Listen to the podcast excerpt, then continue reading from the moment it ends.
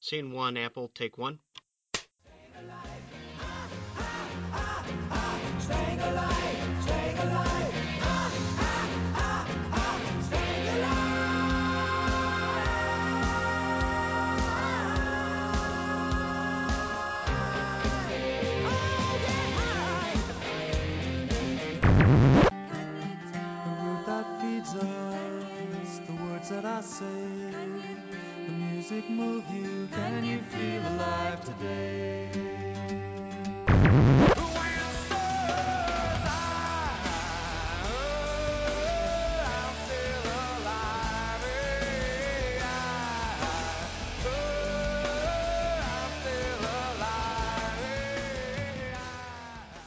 Et bonjour à toutes, bonjour à tous. On se retrouve pour le troisième épisode de Behind the Scene consacré à Alive, donc euh, nom euh, plus ou moins provisoire. On verra s'y reste. Donc euh, on rappelle un peu le format, c'est euh, on s'intéresse un peu à un jeu en profondeur. On l'avait fait pour Time Stories après la sortie là. Pour rappeler, on le fait au cours, au fur et à mesure du développement. On suit un peu le jeu euh, selon selon son développement, selon son évolution. On a commencé de- deux épisodes, donc un premier avec euh, Jérémy, donc l'auteur, qui nous a parlé un peu de l'évolution globale du projet, de l'idée jusqu'à jusqu'à Cannes 2016. Donc la dynamique globale de création, pourquoi est-ce qu'il avait fait pourquoi il avait fait ce jeu, euh, comment ça avait évolué, les premiers tests, etc. On a fait un deuxième épisode un peu plus technique sur vraiment l'évolution purement mécanique, euh, comment, euh, qu'est-ce qui a changé, euh, ça se base notamment sur un draft 2D, comment a changé ce draft, etc. Donc plus technique. Et là pour ce troisième épisode, on reçoit Benoît de la boîte de jeu. Bonjour Benoît. Bonjour. Donc qui pour l'instant euh, live est chez toi, c'est ça? Enfin chez Oui, vous, c'est ça. chez la boîte de jeu. ça. Et donc qui est donc l'éditeur euh, supposé en tout cas pour le moment de E-Live. Bah, bah. on le rappelle, un nom provisoire forcément de toute façon.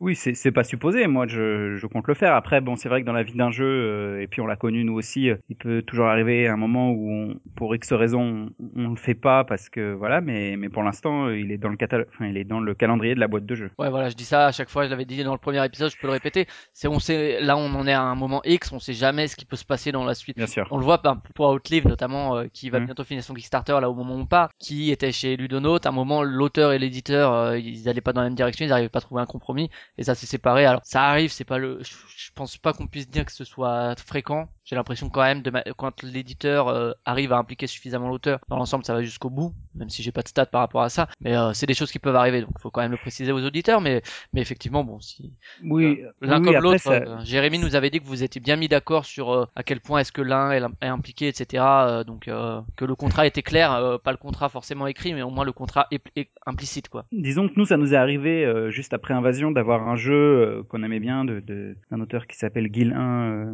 et qui a d'ailleurs signé un nouveau jeu chez euh, Geek Attitude Game. Et voilà, et, et on l'a pas fait au final pour diverses raisons, donc euh, ça arrive, ça arrive. Maintenant, euh, voilà, live, euh, moi j'y crois bien. Je trouve qu'on fait un beau travail avec euh, avec Jérémy, et donc euh, voilà, il y a pas de raison que ça que ça aille pas au bout. Après, c'est un jeu qui nécessite beaucoup de travail, donc euh, dans la vie d'une société, dans la avec le marché actuel, etc. Pour X raisons, euh, ça peut toujours même dans la vie, dans, dans la vie euh, personnelle de l'auteur, de Mhm, l'éditeur ou quoi. sûr. Enfin voilà, tout ce qui est humain. Euh, bon, euh, voilà, c'est c'est juste un petit, une euh, un petit nota bene pour pour les auditeurs, même si on souhaite bien sûr que ça aille jusqu'au bout.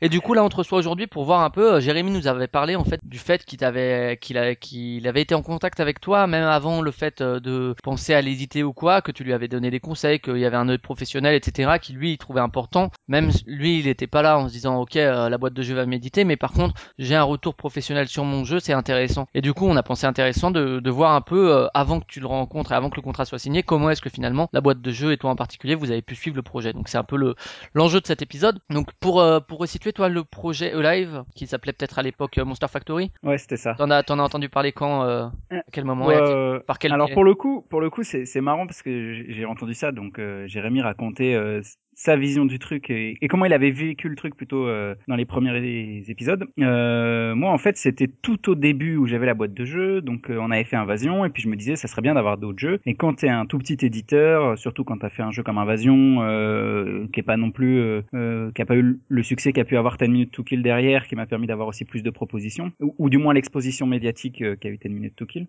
Du coup, c'était compliqué d'avoir vraiment des propositions de jeux. Euh, et donc, j'avais vu ça sur la protozone, et puis je travaillais travaillais sur, sur un le proto. sur le forum de Trick Ouais, ouais, ouais. D'accord, ouais. Sur le forum de Trick Track, euh, je travaillais un proto de draft 2D et du coup ça me parlait un peu et puis voilà, euh, il avait pris des graphismes, je ne sais pas dans quoi et puis ça, graphiquement ça me parlait donc je lui avais dit bah écoute, euh, voilà je l'avais contacté comme ça pour essayer quoi. Plus euh, si t'as un proto, hésite pas à m'en envoyer un, j'essaye. Donc déjà dans une démarche d'éditeur quand même de la boîte de jeu un petit peu euh, de ton point de vue quoi. Ouais, essayer des protos. Après c'était pas forcément. euh, Ça veut pas dire je vais l'éditer quoi. Ça, Voilà, c'est mais- c'est bon, ça a l'air intéressant, je vais l'essayer. Donc il m'avait envoyé, il m'avait envoyé son jeu. Euh, c'est quoi long. qui t'a attiré? C'est vraiment le. La... Alors c'est rigolo. c'est le draft 2D. on- C'est rigolo, on en parlait avec lui dans le deuxième épisode. Mm. Où moi, plus ou moins vers la même époque, 2012, j'ai aussi eu plus ou moins une idée parce que je lui ai expliqué que j'avais joué à Aquarius et je me suis dit tiens ils ont fait le dice building, quelle mécanique avec des cartes on peut utiliser en dé. Ah le, le, le draft, moi je m'étais cassé les dents dessus euh, au niveau technique. Donc lui nous a nous parlait un peu de comment est-ce qu'il l'avait Mm. organisé. Toi t'en parles aussi. Je pense que euh, Régis Bonessé qui va sortir aussi euh, Dice Forge, je crois, qui repose plus ou moins aussi sur. Je pense que c'est né à peu près à la même époque. C'est rigolo de voir que c'est, je sais plus le, terme euh, culturel qui parle de ça, mais à un moment où les idées sont en brainstorm chez pas mal de monde en même temps. Mais ça, ça arrive souvent. Je fais une toute petite parenthèse. J'en parlais euh,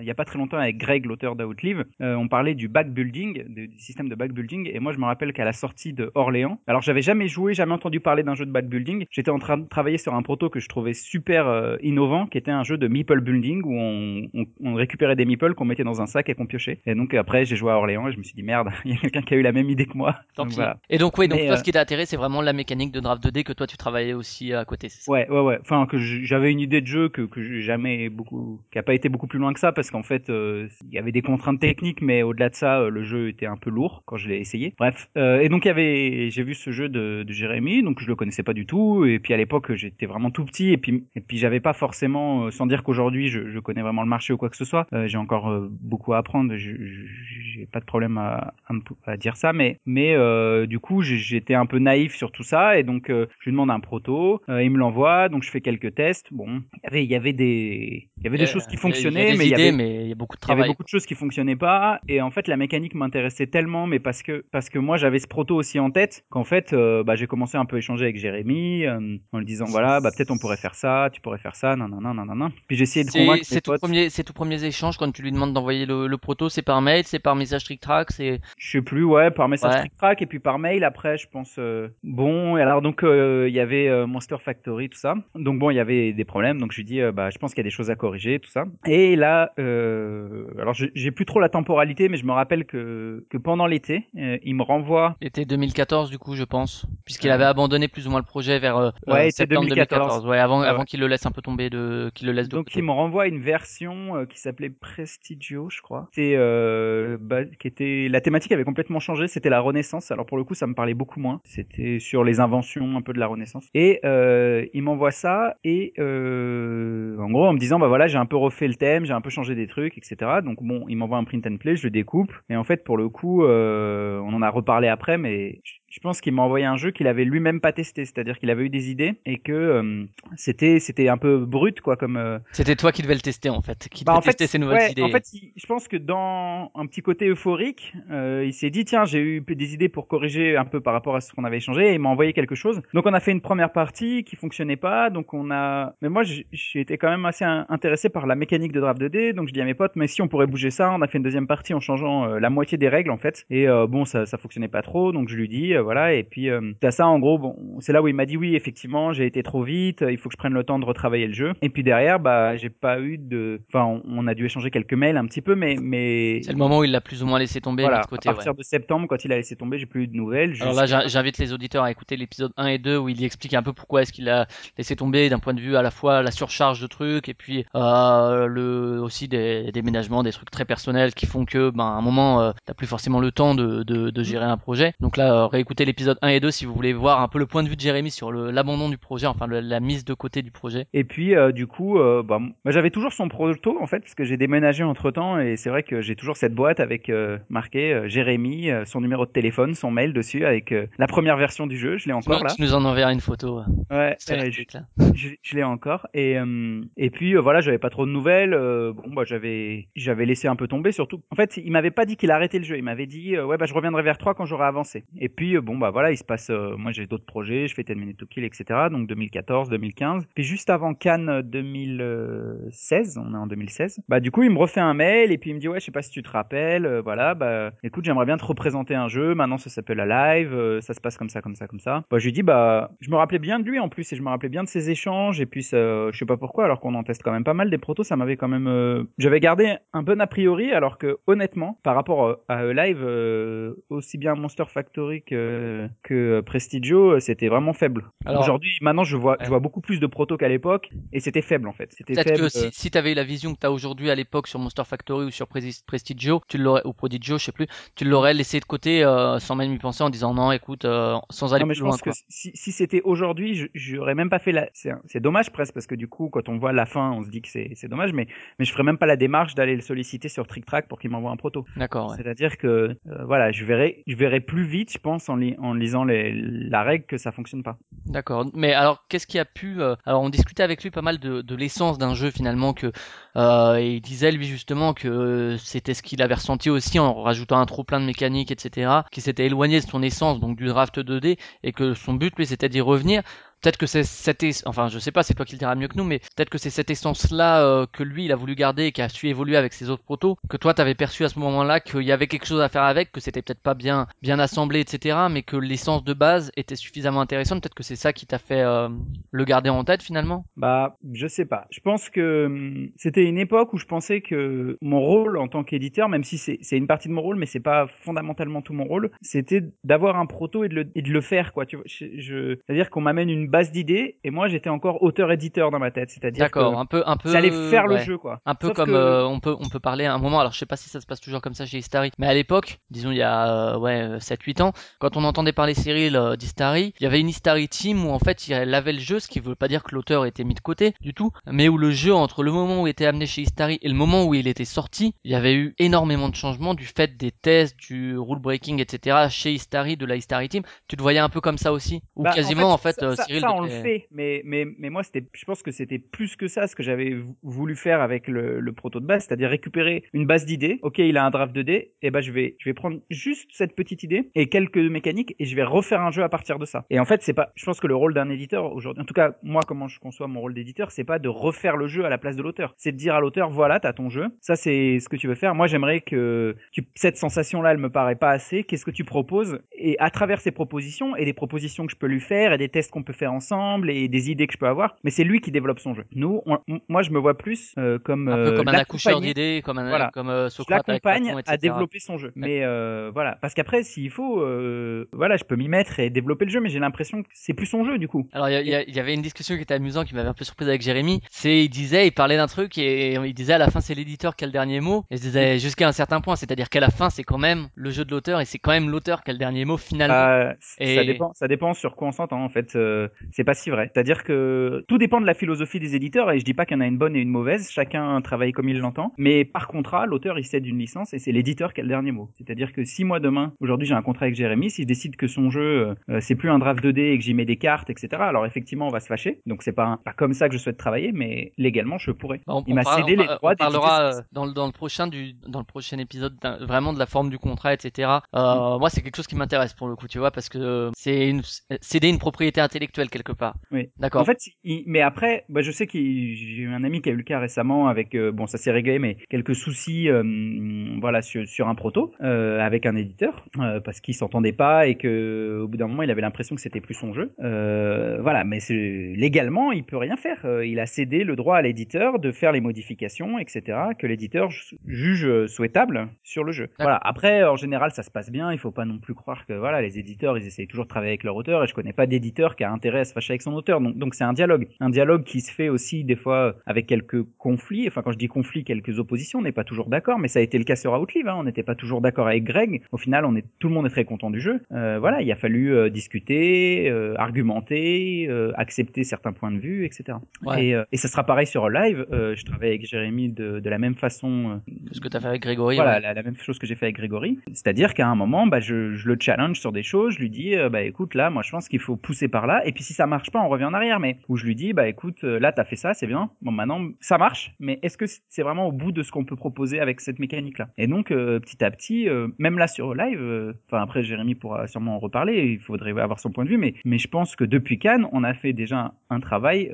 Oui, il en, il en a déjà, il, il en a, il il en a change dit un mot, ouais, déjà beaucoup dans le l'épisode jeu. 2, ouais. Le jeu qui m'a présenté à Cannes, c'est plus le jeu tel qu'il est aujourd'hui, même dans la philosophie de jeu. Mais à un moment, ça reste le même jeu, mais j'essaye de le pousser pour lui montrer ce- quelle sensation on doit tirer de son jeu. Et en lui faisant des propositions qui sont pas toujours les bonnes. Des fois, elle, elle. La proposition que je lui fais, ça lui montre un chemin, mais c'est pas tout à fait ce chemin qu'il faut suivre, mais il peut avoir une meilleure idée. Et je pense que c'est pour ça, ce que je disais tout à l'heure, que c'est à l'auteur de développer son jeu, parce que moi, je suis éditeur, c'est-à-dire que pour moi, je sais à peu près vers quoi je veux aller, mais je sais pas exactement. Je connais la boîte, mais je connais pas forcément l'intérieur de la boîte. Et du coup, lui, son travail, c'est c'est que à l'intérieur de la boîte, il range tout bien pour que la boîte, elle soit comme je, je souhaiterais qu'elle soit. Mais euh, si je, je le brime, si je lui dis non, moi, je veux que tu fasses ça, en fait, je mets mes propres idées. Alors que là, dans un dialogue, on apporte beaucoup plus à deux, en fait, avec ce que je peux lui proposer et ce qu'il peut euh, proposer, des idées que j'aurais pas eu pour arriver petit à petit à quelque chose de, vraiment satisfaisant. Et c'est ce qu'on a fait sur Outlive. Je pense que je suis très content du jeu. Je pense que Greg est très content du jeu. Je pense qu'il est content de la façon dont on a travaillé. Enfin, même je- je- j'en suis sûr puisqu'on en a écha-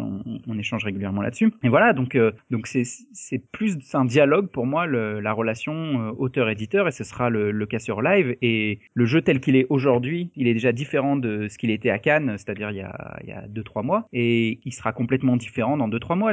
Voilà, on va avancer euh, et si je, le dis même si c'est pas l'objectif, mais si demain il faut supprimer les dés, on supprimera les dés. D'accord. Ouais, bah on en parlera avec lui euh, quand on parlera vraiment du contrat. Moi, c'est quelque chose qui, qui m'étonne un peu. C'est vrai que je voyais l'auteur quand même comme maître encore de, de sa possession. euh, Enfin, on en, on en parlera dans le prochain épisode plutôt que trop s'étendre là-dessus. Là, on va on va revenir vraiment sur euh, l'évolution du, du regard que t'as. Donc, tu parlais au tout début. euh, Il y avait quand même un regard intéressé entre guillemets de pourquoi pas. ça peut être sympa. Peut-être que ça voudrait le coup de l'éditer éventuellement ou pas. Je vais voir. Mais en tout cas, il y a ce regard intéressé, c'est ça. Donc, c'est un regard qui est déjà un regard d'éditeur en même temps que d'auteur et que de joueur parce que t'es auteur et joueur. Donc ça va avec. Mais il y a déjà ce regard d'éditeur au tout début. Ouais, ouais, ouais. Bah, je sais pas si on peut dire que c'est un regard d'éditeur parce que je suis pas sûr que quand j'ai fait Invasion, j'étais éditeur. Même là, enfin, c'est toujours compliqué pour moi de dire je suis éditeur, quoi, parce que je fais des jeux, j'édite des jeux, mais j'ai l'impression d'avoir tellement à apprendre par rapport à, à Mais, tous les euh, gens qui, qui, qui ont réussi là-dedans que, Ouais. que Pour, je trouve pour reformuler, si tu préfères, en gros, quand tu le contactes, c'est pas juste ah j'aimerais bien tester ton jeu en tant que joueur. Enfin, non, non, non, c'était l'idée, l'idée quand même- je, voilà, je cherche des protos. Voilà, je cherche des protos. C'est en ça que je dis, c'est déjà une démarche d'éditeur quelque part. Ouais. Et du, du coup, euh, donc euh, toi, euh, tu lui donnes quel conseil un peu quand tu reçois? Donc le proto, il te l'envoie, c'est un proto physique, c'est ça? Oui, oui, il m'envoie. D'accord. oui. Toi, tu le testes comment avec des amis? Alors, t'as eu l'occasion de le tester avec lui? Non, non, non, jamais- je l'avais jamais rencontré jusqu'à Cannes de cette année en fait. Ah oui, c'est ce qu'il nous avait dit aussi également. donc non, je l'ai testé avec des gens, avec Lecture des de amis. règles et puis test avec amis, ouais. Voilà, donc après lecture de règles depuis une règle d'un proto, donc ça c'est toujours compliqué parce que on fait beaucoup d'erreurs. Enfin, les règles sont souvent mal rédigées sur les protos. Ouais, Il y a tout un travail de relecture des règles et de C'est pour création. ça que euh, si les créateurs nous écoutent, il vaut beaucoup mieux aller présenter vos jeux sur les salons, prendre des rendez-vous et tout. On a plus le, enfin, on n'a pas forcément plus le temps, mais au moins vous expliquez vos règles et vous les envoyez pas parce que souvent elles sont mal rédigées, elles comportent des incohérences ou, ou alors il y a des trous et du coup on comprend pas tout. Bref, ou faire des vidéos, ça c'est bien aussi. Ouais, Euh, et donc euh, ouais, je le teste. euh, alors maintenant c'est un peu loin pour moi. Je me rappelle qu'il y avait déjà un, un système un peu de moi ce que j'appelle un système de temple mais euh, je sais pas en fait de dans, parce que c'est les temples comme à Tzolk'in mais c'est-à-dire où on monte petit à petit euh, suivant certaines actions on monte et puis plus on est haut dans, dans différentes colonnes Ouais, alors là, pareil, choses. les auditeurs peuvent réécouter l'épisode 2 où vraiment ils s'attardent sur les mécaniques de majorité, euh, les sbires à l'époque, euh, comment est-ce que le draft 2D a évolué. Mais euh, donc ces tests-là te font dire, ok, il y a un truc intéressant. Est-ce que tu te rappelles plus ou moins des, des retours que tu lui fais? C'est c'est toujours par mail ces retours? Je m'en rappelle pas ouais ouais c'était par mail euh, je me rappelle pas exactement je me rappelle que c'était assez compliqué parce que euh, il y avait des cartes euh, de petits sbires qui après on pouvait faire un gros sbire qui avait des pouvoirs enfin c'était un petit peu fastidieux je me rappelle de ça mais voilà Est-ce que à l'époque le, le draft t'avait semblé peu pratique par exemple? Parce que euh, Honnêtement, je Ouais, j'ai pas un souvenir assez concret de comment ça fonctionnait. Moi, ce que je me rappelle surtout, c'est, enfin, ce que je sais plutôt, c'est qu'à l'époque, j'avais gardé de l'intérêt pour le jeu. Si, ce que je disais tout à l'heure, si on était aujourd'hui, et ça, voilà, je pense que je l'aurais dit clairement, bah écoute, ça m'intéresse pas, d'accord. parce que c'était pas assez abouti à l'époque quand je l'ai pris we pour être vraiment intéressant en proto à développer. Et, euh, et du coup, c'est bien parce que j'étais novice dans l'édition que j'ai gardé un œil dessus. Et, et quelque part, bah, euh, finalement, l'histoire euh, fait que bah, L'histoire est belle, et mais, ça, mais, à mais, partir euh, du moment où t'as des protos qui t'arrivent, tu peux plus faire ça avec chaque proto, quoi, je pense. c'est-à-dire qu'aujourd'hui, on en reçoit euh, entre 5 et, et 10 par mois, des propositions de proto, on peut plus faire ça. Ouais, t'es obligé tout de suite de dire celui-là, bon bah on met à la corbeille, tant pis. euh, Bah honnêtement, mais ça j'ai j'ai un peu honte, mais en fait j'ai même pas le temps de regarder les protos qu'on m'envoie quoi. C'est-à-dire que sur les salons je les regarde et je fais des retours. Au-delà, euh, j'ai à peine le. De temps en temps, des fois j'en ouvre un, tu vois par hasard, des fois j'en ouvre un, et puis des fois ça m'intéresse, des fois ça m'intéresse pas, donc je fais une réponse. Et en fait la plupart des propositions de protos ils vont dans mon dossier euh, qui s'appelle euh, proposition de jeu, où il y a à peu près euh, 70 mails non lus, et je me dis un jour je vais me les faire et je vais répondre aux gens un par un parce que je trouve que par politesse il faut leur répondre, mais je me fais complètement déborder. En plus avec un Kickstarter, là sur le Kickstarter je suis à peu près aujourd'hui, alors que je suis pas à temps plein la boîte de jeu, hein, je fais ça sur mes soirées, je suis à 100 à 150 mails par jour, donc il faut imaginer ce que ça représente euh, dans le flow, à quel point on est pris dedans et, j'ai du mal à suivre. Et donc, euh, est-ce que t'as l'impression que quand il revient vers toi euh, avec justement le Prestigio là, euh, est-ce que t'as l'impression que euh, il a essayé en fait du fait d'un regard professionnel alors euh, ça fait loin comme tu dis, mais est-ce que tu as eu l'impression que le fait que tu sois éditeur et que tu lui dises ah peut-être aller vers là, vers là, peut-être que ça il faudrait modifier, est-ce que tu as l'impression qu'il a, du fait de ce point de regard professionnel, essayé d'aller dans cette direction quitte à un peu oublier ce que lui voulait, euh, histoire de entre guillemets euh, plaire à un éditeur et que et justement finalement après toi tu disais que c'était presque pire euh, que à l'époque parce qu'il avait rajouté trop de trucs, mais est-ce que tu as l'impression qu'il a essayé de entre guillemets trop bien faire pour euh, satisfaire aux demandes d'un éditeur potentiel? Alors, quand il me renvoie Prestigio, ça répond à certaines problématiques, mais c'est surtout que le jeu a, enfin, dans mon, dans mon souvenir, encore une fois, ça peut être trompeur, mais il a vraiment beaucoup changé. C'est-à-dire qu'il reste le grade de T, mais il y a beaucoup de choses euh, à droite à gauche. À la fois, il peut y avoir des choses que j'ai remontées, mais il y a d'autres choses, il a voulu rajouter des choses, et euh, surtout, c'est sur le problème du jeu, c'est pas tant le draft 2D, parce que ça, Ça, ça t'a jamais posé problème, ouais. Parce que nous, c'est vrai qu'on a beaucoup parlé de ça et lui, c'est un truc qu'il a essayé de fluidifier, etc. Bon, ça, ça m'a pas marqué comme un problème. Euh, voilà, après il faut trouver des, des solutions techniques pour certaines choses, mais mais euh, c'est surtout que c'est très long à faire les choses. Enfin, parlait d'un aspect un peu brouillon, par exemple, de l'ordre du tour, etc. Oui, oui, il y avait ça, il y avait. Il y avait des potes, problèmes d'ordre du tour pas- en fait. Euh, ça, je m'en rappelle euh, et- quand j'ai écouté son épisode. Là, ça me l'a bien bien rappelé. C'est qu'il y avait des problèmes de priorité. On savait pas qui pouvait faire quoi. Du coup, euh, on s'inventait des règles de priorité, mais c'était pas satisfaisant. Les actions, elles étaient pas bien claires dans l'ordre. Et du coup, tout ça faisait que le jeu était était très brouillon. On, on a passé quand même du temps à y jouer, enfin à faire une, une demi-partie ou une partie, puis à essayer de modifier les règles et à refaire une partie. Je crois qu'en tout, on y a passé l'après-midi et que le jeu était très long, très fastidieux pour arriver à des résultats assez faibles en termes de, de satisfaction immédiate. Enfin, moi, ce que j'appelle la satisfaction immédiate quand tu joues à un jeu, c'est-à-dire que euh, au-delà de gagner ou de perdre à la fin, c'est de prendre du plaisir euh, à- dans les actions que tu fais parce que tu construis quelque chose ou parce que tu avances sur quelque chose ou peu importe. Ouais, on en parlait avec lui, on parlait de, de sensations qui étaient pas ju- juste avec la durée du jeu. Moi, je parlais effectivement de l'exemple de Munchkin, qui pour moi est un jeu d'ambiance qui dure une heure et demie, et que là, il y a, ou de, par exemple, un autre jeu que j'aime beaucoup, mais qui est euh, Lewis et Clark, la, la version Mm. euh, de base, qui pour moi est trop long pour les sensations que ça procure. Il y avait un peu ça. Ah ouais, euh, Alors, je, je, je, je peux difficilement partager. Pour moi, les Lewis et Clark, euh, c'est une pure réussite. C'est vraiment un jeu euh, vraiment exceptionnel. Moi, je l'aime beaucoup, mais je le trouve trop long pour ce qu'il offre, en fait. Bah, en fait, moi, je trouve que le jeu est très court, en fait. En fait, c'est juste que Lewis et Clark, c'est long. Alors bon, ça fait une petite parenthèse, mais c'est long si on pense que c'est un, un jeu de ressources. Mais Lewis et Clark, c'est purement un jeu de construction de main de cartes. C'est-à-dire qu'une fois qu'on a fait sa main de cartes, en fait, c'est un jeu à dérouler. On déroule, on déroule, on déroule. C'est comme un, un deck building, en fait. C'est un genre de, bah, c'est un deck building, en fait. Enfin, sauf que c'est un ouais, un building. ouais, ouais. Et en fait, après, on déroule et on joue sur une ressource, deux ressources. J'ai beaucoup, beaucoup, beaucoup joué à Lewis et Clark. Et en fait, les actions du plateau, pour, pour moi, par exemple, je m'en sers jamais, jamais, jamais, sauf euh, dans les deux premiers tours. J'ai jamais d'Indien. j'ai- Bon, là, je vais couper tous les gens, je vais perdre tous les gens qui n'ont pas joué à Lewis et Clark, mais Qu'ils essayent, c'est- hein, c'est très bien. Moi, moi, tu vois, Discoveries c'est- pour le coup. Enfin, bon, ah bah, pas moi, pas Ouais. moi, mais je préfère largement Lewis et Clark. Mais enfin, bon, bref. D'accord. Les deux jeux sont très bien. Et donc il y avait Euh, cette sensation de euh, les sensations correspondent pas à ce qu'offre le jeu en termes de durée et de difficulté quoi. Ouais, et puis surtout, euh, c'était brouillon, quoi. Je... C'était un proto pas fini. Il y a des protos avancés qui sont qu'on aime ou qu'on n'aime pas, mais ça, c'était un proto pas fini. Sauf d'un point de vue visuel, j'ai l'impression qu'il a toujours peaufiné bien le, le proto. Ouais, ouais, ouais. C'est très vrai sur Live qui, qui fait presque Oh, là- fini, hein, c'est. Assez joli et il passe du temps. Et je lui dis des fois, mais enfin, je lui ai dit l'autre fois, je lui ai dit, mais fais sur du papier. Qu'est-ce que tu t'embêtes euh, parce que tu vas le défaire dans dans deux parties ou une partie ou dans une demi-partie, tu vas défaire tout ce que tu as construit. Découpe des bouts de papier, euh, tu vas y gagner du temps quoi. Et Ouais. tu suivais la page Facebook du projet déjà? Pas du tout. Non, pas du tout, d'accord. Non, non, mais du coup, il m'a recontacté. euh, Je lui dis, bah, donc je m'en rappelais, donc ça m'intéressait toujours cette histoire de draft 2D. Puis, euh, puis comme a pu le dire Jérémy, c'est vrai que le dé, euh, ça revient bien, même si moi je suis pas un gros joueur de dés, mais j'aime bien les jeux de dés où, on peut contrôler autour du hasard du dé. C'est-à-dire que lancer des dés et puis regarder quel résultat ça fait. Tout ce type de jeu de dés là, il peut y avoir des choses très bien, hein, mais où les combats de dés ou ce genre de trucs, je suis pas un grand fan de ça. Par contre, des jeux où je vais pouvoir avoir mon dé qui a une face, mais grâce à des pouvoirs, je vais pouvoir investir pour pouvoir maîtriser les, les pouvoirs de mon dé. Ça, c'est plus ce qui m'intéressait. C'était un peu le. Un peu comme il y a, euh, si on remonte un peu dans l'âge de pierre, euh, qui était un proto, un, un- une espèce de prototype de ce qui peut se faire aujourd'hui au niveau du contrôle du hasard, mais on pouvait dépenser, euh, je sais plus comment ils appelaient ça, c'était des outils, voilà, pour euh, modifier les phases du dé pour pouvoir avoir un peu de contrôle sur Ouais, mais c'est un peu aussi ce qu'on peut avoir euh, ce type de contrôle dans Roll for the Galaxy. Je trouve que c'est bien pensé. On lance des dés, mais à la fois, euh, on peut maîtriser quand même, ce qu'on- et on peut toujours faire l'action qu'on veut faire. Bon bref. Donc euh, il, il me recontacte et je lui dis bah écoute, euh, ouais, passe me voir à Cannes. Alors c'est vrai qu'on était un peu occupé, donc il passe. Je sais plus Ouais, s'il est passé il, à l'heure du il nous a raconté qu'il était à la bourre, qu'il est, et qu'il t'avait pitché le 2 en 10 minutes, et que pour lui, il s'est dit, punaise, qu'est-ce que j'ai raconté? Ouais, en gros, il vient. Je sais pas s'il était à la bourre ou pas, mais j'avais filé quand même pas mal de créneaux et en fait, euh, c'est toujours compliqué sur les salons d'estimer est-ce qu'on aura vraiment le temps de faire tous les créneaux, donc ça a été un peu short. Et donc, j'avais pas de table pour euh, qu'il me montre son jeu, donc je vais aller piquer une table à Rune Édition. Je remercie Rémi de me l'avoir prêté 5 minutes. Et je lui dis bah écoute, euh, là je suis entre deux trucs. Bon bah écoute, explique-moi en 10 minutes euh, de quoi il parle ton jeu et puis présente-moi le truc. Donc il commence à me présenter les trucs dans le désordre et tout.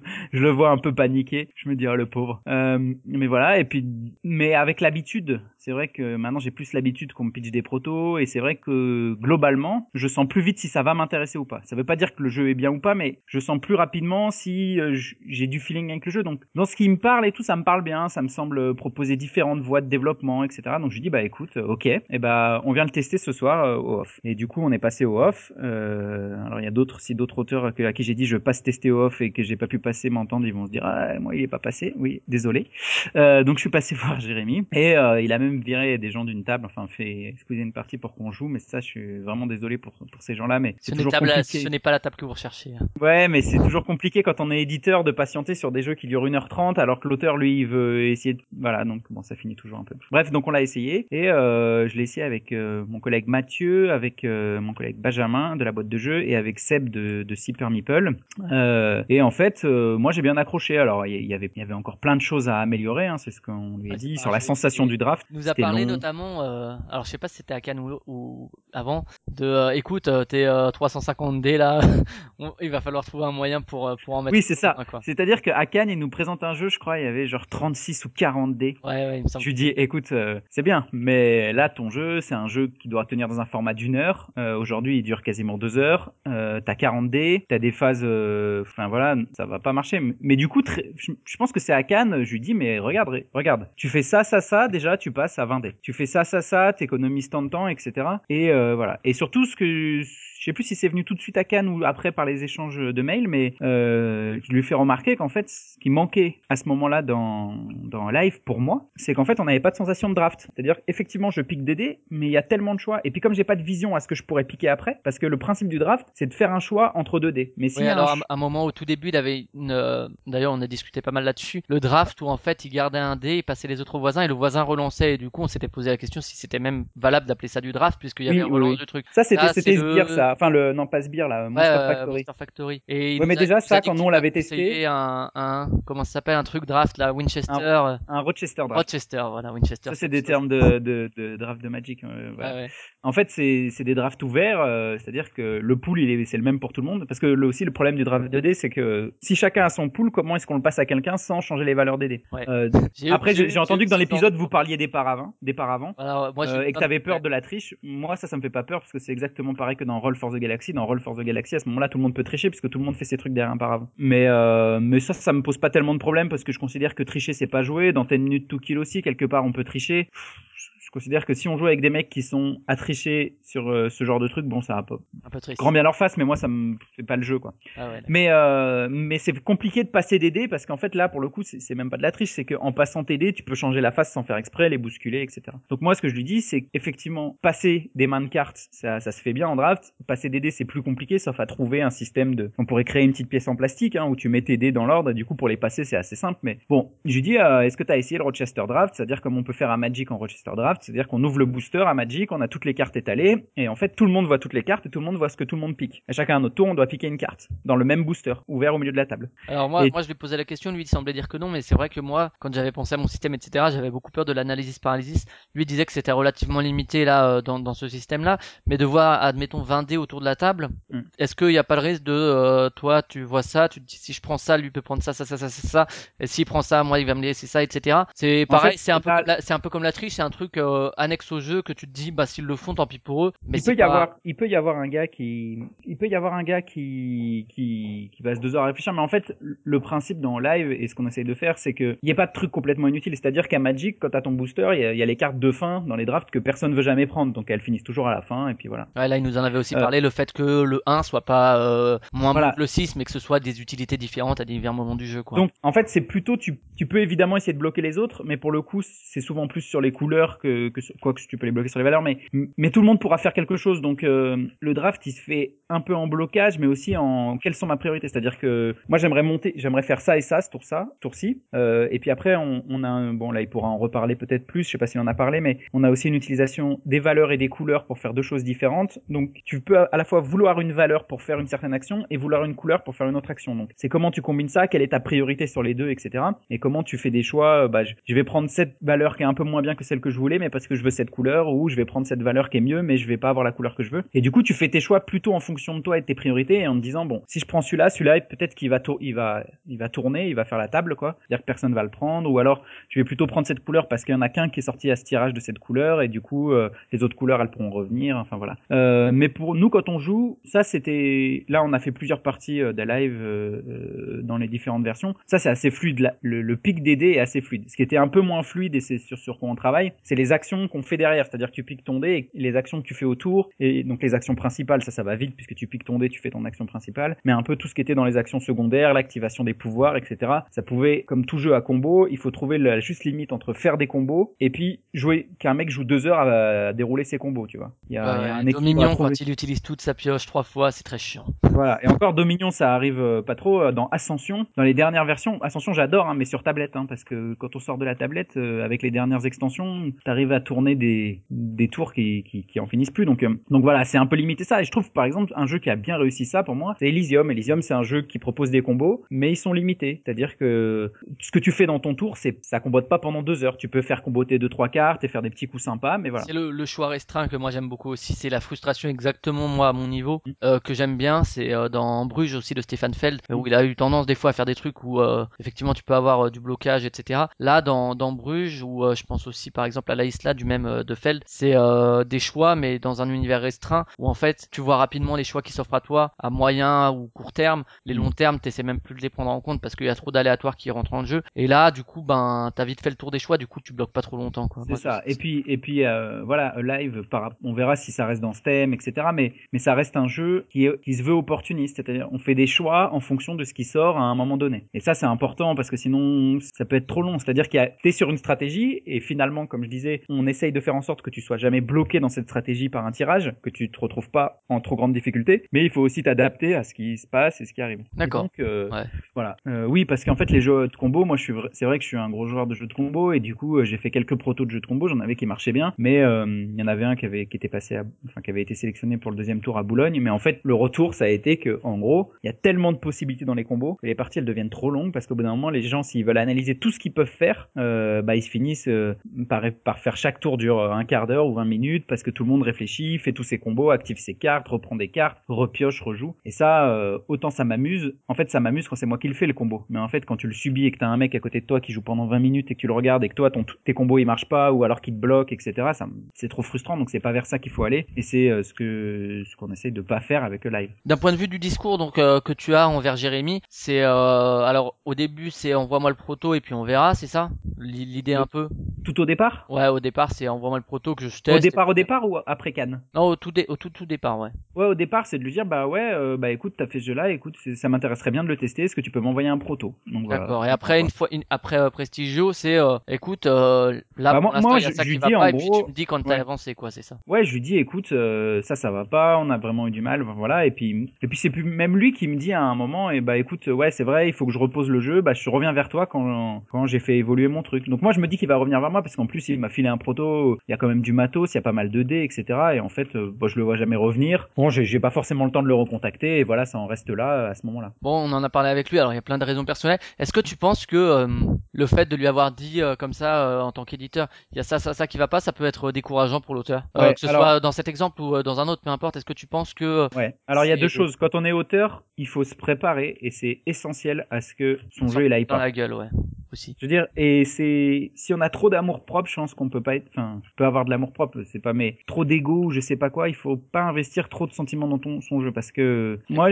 même si j'essa- j'essaye d'être quand même euh, vraiment sympa, mais en fait très très vite, on voit tellement de protos et concrètement, il y a le proto qui m'intéresse, donc je vais prendre le temps d'expliquer. Il y a le proto qui m'intéresse pas pour x ou y raison, pas forcément qu'il est mauvais, mais ça rentre pas dans ce que je veux faire comme jeu. Et là, je vais quand même faire un retour à l'auteur sur ce que j'en pense. C'est, je lui dis toujours, c'est que mon avis. Attention, prends d'autres avis. Mais voilà mon avis en tant que moi qui petit éditeur. Et des fois, euh, je reconnais que ça peut être dur à entendre. Ça peut être dur à entendre pour les auteurs quand tu lui expliques que son jeu, ça, ça va pas, ça c'est, voilà. Et j'ai connu toutes sortes d'auteurs et je pense que les meilleurs c'est plutôt les, les seconds. Donc je vais commencer par les premiers. Les premiers c'est ceux qui se braquent, qui t'expliquent que le jeu il est très bien, que t'as pas compris. Euh, Globalement, euh, je pense que ça, ça va pas aller bien loin. Comme après je peux me tromper, hein, mais euh, j'en ai connu pas mal. Et il y a tous ceux qui peuvent être un peu embêtés, qui peuvent être un peu blessés. Alors je, on dit jamais méchamment les choses, hein, mais à un moment, si le jeu il fonctionne pas, je lui dis il fonctionne pas. Je lui dis pas ouais c'est bien, mais euh, voilà. Euh, et il y a ceux qui prennent des notes, qui essayent de progresser, et qui, qui prennent ça comme euh, comme quelque chose de positif. Et, et pour moi, ça c'est le, le bon moyen. Je, je faisais beaucoup de soirées proto quand j'étais à Paris euh, en tant qu'auteur euh, avec d'autres auteurs, et c'était des soirées qui étaient très très dures dans la critique. Tous on était très très durs les uns envers les autres. Et je pense que c'est là où, où j'ai le plus progressé en tant qu'auteur, et c'est là où j'ai fait 10 minutes to kill d'ailleurs, et où j'ai le plus appris sur euh, ce qui marchait, ce qui marchait pas. Enfin voilà, comment développer un jeu. Parce qu'à un moment, on a besoin d'être critiqué pour avancer, je pense. Après, Et- c'est, ça prépare aussi à quand la sort- le jeu est sorti, alors qu'il est passé par le développement, etc. L'édition, il y a toujours, Ah oui. Toujours Ah des oui, oui, critiques oui. négatives, toujours. Ah oui, bah ça, il faut s'y Si, préparer. euh, ça, c'est voilà. pas facile. C'est pas facile, mais c'est encore un autre aspect. C'est accepter la critique et, et des fois euh, ce, qui peut sembler injuste. Mais euh, mais je pense aussi, c'est surtout que que voilà, il- il- dans un travail avec un éditeur, à un moment, peu importe qui quel auteur, dans le travail qu'il va faire avec l'éditeur, il va y avoir un moment où l'éditeur va lui dire que ça va pas. Il va y avoir un moment où l'éditeur va va vouloir lui faire des modifications. Et si dès le départ, moi j'ai un auteur qui commence à me dire non, mon jeu il est très bien, je sais qu'on va pas pouvoir travailler On va lui ensemble. dire, bah, édite-le, quoi. Donc même si son jeu est super, franchement, même si je vois un potentiel de ouf sur son jeu, c'est sûr que je vais pas y aller parce que ça va être trop d'emmerde. en fait. Ouais, parce que le, c'est aussi un rapport humain. hein. C'est rigolo parce Mm. que ça me rappelle aussi le travail en co-auteur. Je me rappelle quand j'avais commencé à faire un vague proto, etc. Il y a un pote qui était venu et qui te dit, ouais, mais non, mais ça, machin, un truc. Au début, c'est vrai que tu le prends, tu te dis, ouais, mais non, écoute, c'est pas l'esprit du jeu. C'est la première réaction parce que t'as passé du temps, etc. Donc c'est assez Mm. naturel. Et après, en fait, le soir, tu repenses à ce qu'il t'a dit et tu te dis, ouais, mais il avait pas tort finalement. C'est difficile de se l'avouer et encore plus de l'avouer à l'autre, je pense. Tout à fait. Mais euh, à un moment, si t'es un peu sincère avec toi-même, tu, tu te repenches sur la question et je pense qu'il y a un peu de ça aussi dans la relation avec l'éditeur. Sauf si effectivement t'as un amour propre et un orgueil qui t'empêche ça euh, complètement. Euh, mais je pense que c'est un peu ce, ce truc Non, avec les co-auteurs aussi, quoi. C'est sûr. Et puis euh, voilà, Greg, je, je, je sais pas comment il l'a vécu lui, mais c'est vrai que c'était rigolo quand on travaillait sur Outlive. Souvent au départ, il me disait non, je pense qu'il faut pas faire ça. Tu sais quand je disais des trucs. Puis après, des fois, bon, Il revenait un peu moment, il me disait, il me disait bon, oui, oui, ok, oui, mais, et il avait raison. Des fois, c'était oui, mais ce que j'avais dit, c'était pas parfait, etc. Et moi, je suis le, le premier à, le reconnaître. Mais du coup, c'était rigolo ce- cet aspect euh, qui commençait euh, parce qu'il avait déjà beaucoup travaillé son jeu, parce qu'il y avait déjà fait énormément de modifications depuis trois ans et que voilà, il avait des choses, ça lui tenait à cœur, et ce que ce que je peux entendre. Mais euh, mais ça a toujours été pour le coup avec Greg constructif, même si on n'était pas d'accord. Il a toujours essayé ce que je lui ai proposé, il a toujours tenté de faire des choses, etc. Donc ça, c'est une attitude constructive. Après, effectivement, il faut aussi défendre son jeu et c'est le rôle de l'auteur. Je pense qu'il peut pas se fondre complètement dans le l'envie de l'éditeur, mais mais voilà, il y a un dialogue à nouer et un auteur qui commence par te dire non ou te dire que non non t'as rien compris à son jeu. Je pense que euh, il n'y a pas tellement d'avenir, en tout cas pour moi, dans le travail qu'on peut mener ensemble. Ok, je sais pas si tu veux rajouter quelque chose sur le, le suivi un peu que tu avais du, de E-Live euh, avant, avant Cannes, ou euh, si on a fait le tour, de toute façon on reparlera. Non non non, bon, je pense qu'on a fait le tour. Ouais, on parlera avec Jérémy en, de la rencontre et du contrat, etc. pour voir un peu Ouais. les différentes visions. Mais ouais, je pense qu'on a fait à peu près le tour. Donc, euh, bah, live, vous pouvez toujours suivre la page sur Facebook hein, du, du proto, même si, comme dit, c'est qu'un proto et qu'il faudra voir comment ça évolue. Et euh, la boîte de jeu, donc il y a le site internet, etc. Donc, vous pouvez écouter les précédents épisodes avec Jérémy et puis euh, les suivants si vous écoutez cet épisode et qu'en fait on en a fait 10 depuis. Donc euh, dans les prochains épisodes, donc il y aura la rencontre avec Jérémy et Benoît, le contrat et puis après ce sera sans doute plus ponctuel sur euh, même des petites mécaniques qui ont évolué et ce sera plus court. Les premiers épisodes sont forcément plus longs parce qu'il y a un gros passif. Mais euh, mais voilà, donc merci de ton intervention Eh ben, c'est moi, je vous remercie. et puis ben euh, bon courage pour euh, les quelques jours qui restent au Kickstarter Ouais, de Outlier. Je te remercie. Passe de bonnes nuits quand même. Allez, salut. Allez, salut, à plus.